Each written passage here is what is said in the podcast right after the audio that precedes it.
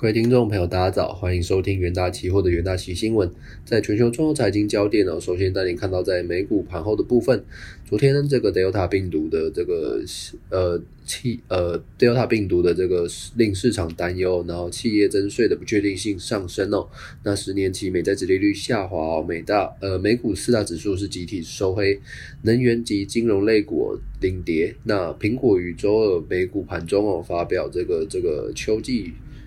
举行这个秋季发布会哦，推出这个 iPhone 十三等这个多款新品，但其股价先升后跌，表现欠佳。美股道琼指数是下跌两百九十二点，收在三万四千五百七十七点；纳斯达克指数是下跌六十七点，收在一万五千零三十七点；标普五百指数是下跌二十五点，收在四千四百四十三点；费城半导体指数则是下跌零点三点，收在三千四百四十九点。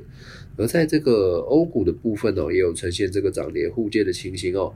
德国股市呢是呃是上涨，所谓的零点百分呃二十一点，收在一万五千七百二十二点。法国这个 C S C 指数是呃是下跌这个二十三点，收在两六千六百五十二点。英国这个 FTSE 这个指数是下跌三十四点，收在七千零三十四点。那投资人呢都可以留意相关的小 DEX 期指的这个交易机会。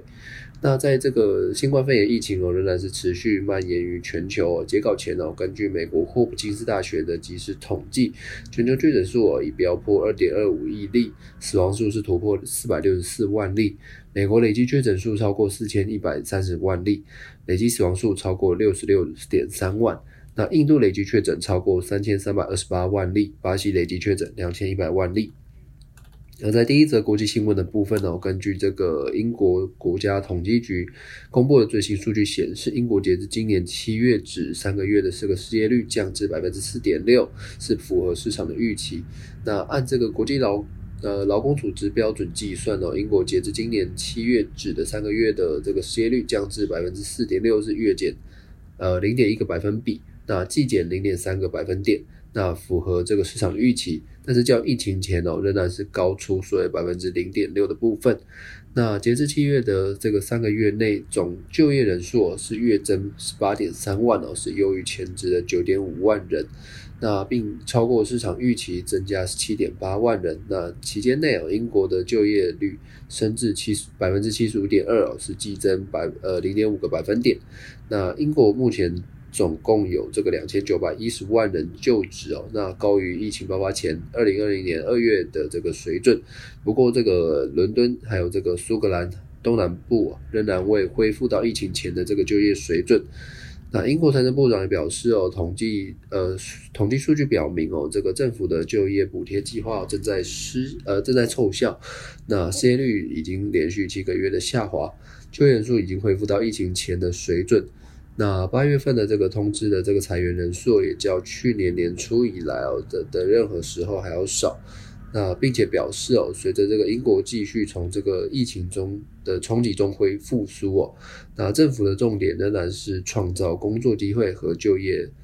提供就业以及这个就业补贴。那不过有这个数据显示哦，英国的经济成长是直接呃逐渐的失速哦，那解封带来的这个提振效应也正在递减哦。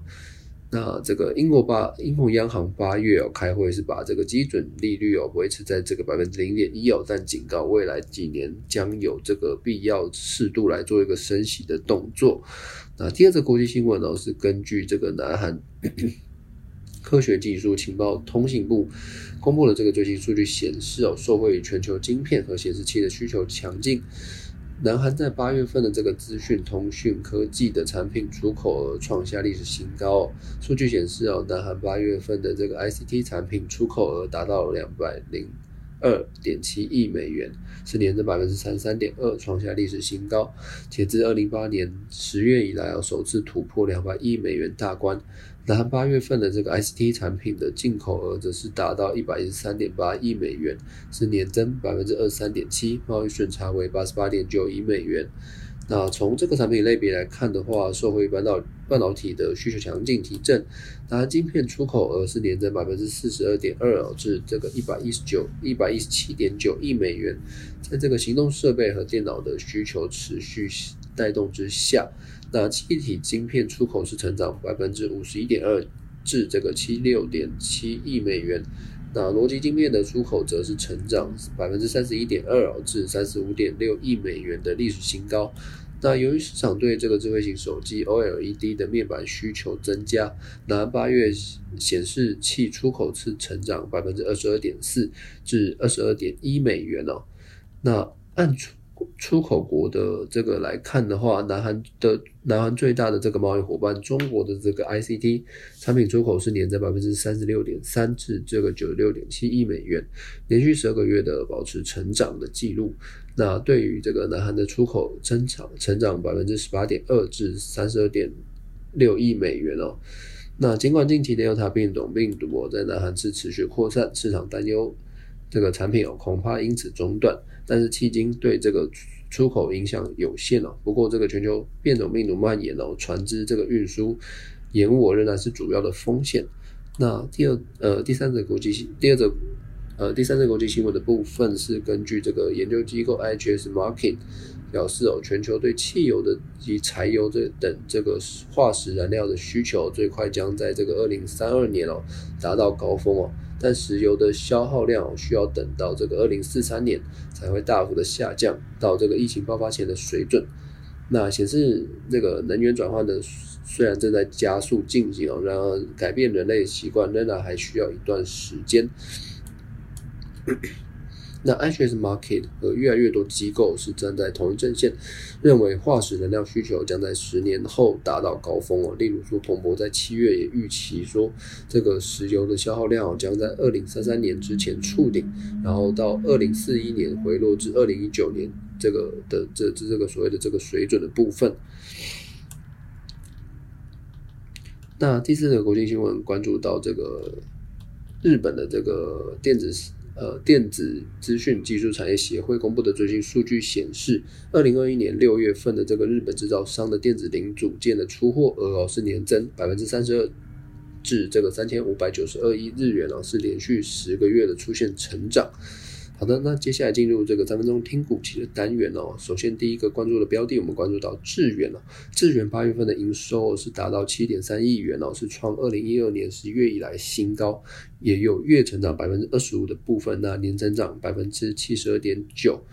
那此外，智元八月获利一点八一点一八亿元哦，是年成长达到这个五点二一倍。那智元今年新案子约有百分六成哦，是进入量产。那说到产呃 量产的这个新案表现续旺哦，营运表现逐渐呃逐季垫高哦。那市场预估智远第三季的这个营收将季成长约百分之十五哦，而第四季有望进一步的走阳。那智远期货在周二买气增强，上涨百分之六点四五的部分。那短期、短中期均线同步上扬。那第二个关注标的，我们关注到中租，中租在这个公布八月的这个营收六十一点五四亿元哦，是年成长百分之二十一。那中租预期这个营收将维持双位数的成长，持续关注到这个东协地区的这个疫情情况。中租在这个线呃绿电业务啊也明显成长。中租目前是这个全台最大的这个太阳能厂哦，那为这个营收成长动能。那中租未受到这个疫情大幅影响啊，除了这个租赁业。业务之外，那在绿能发展上也有所成长，挹注这个营运的动能。那中中珠这个期货周二是开高走高，上涨百分之三点一一，收盘价再创新高。那第三个第三个关注标的，我们关注到长荣的部分。那法国这个达菲海运集团哦，近日宣布，在这个二零二二年二月之前冻涨及其运价。那随后德国货柜这个航运商哦，这个。赫伯罗特也跟进动涨哦。那根据这个国内的这个货国内货揽业者透露哦，欧系大型的这个生活通路与呃客户哦与这个国内的货柜航运业者货航运业者商哦提前这个签订包柜长约，那也反映下游客户希望保持稳定的这这个通路的运输哦，同时维持航运哦。航运业哦，在这个二零二二年的这个获利，虽然航运业营运保持正效，但这个长荣期货周二是呈现开高走低，外资扩大卖超，这个长荣这个现股二点三万张，那近五个交易日有四天卖超，因此呢，这个期价走势受限，投资人呢都可以留意相关的股期标的。以上呢就是今天重点新闻整理，也谢谢各位的收听，我们明天元大清新闻再见。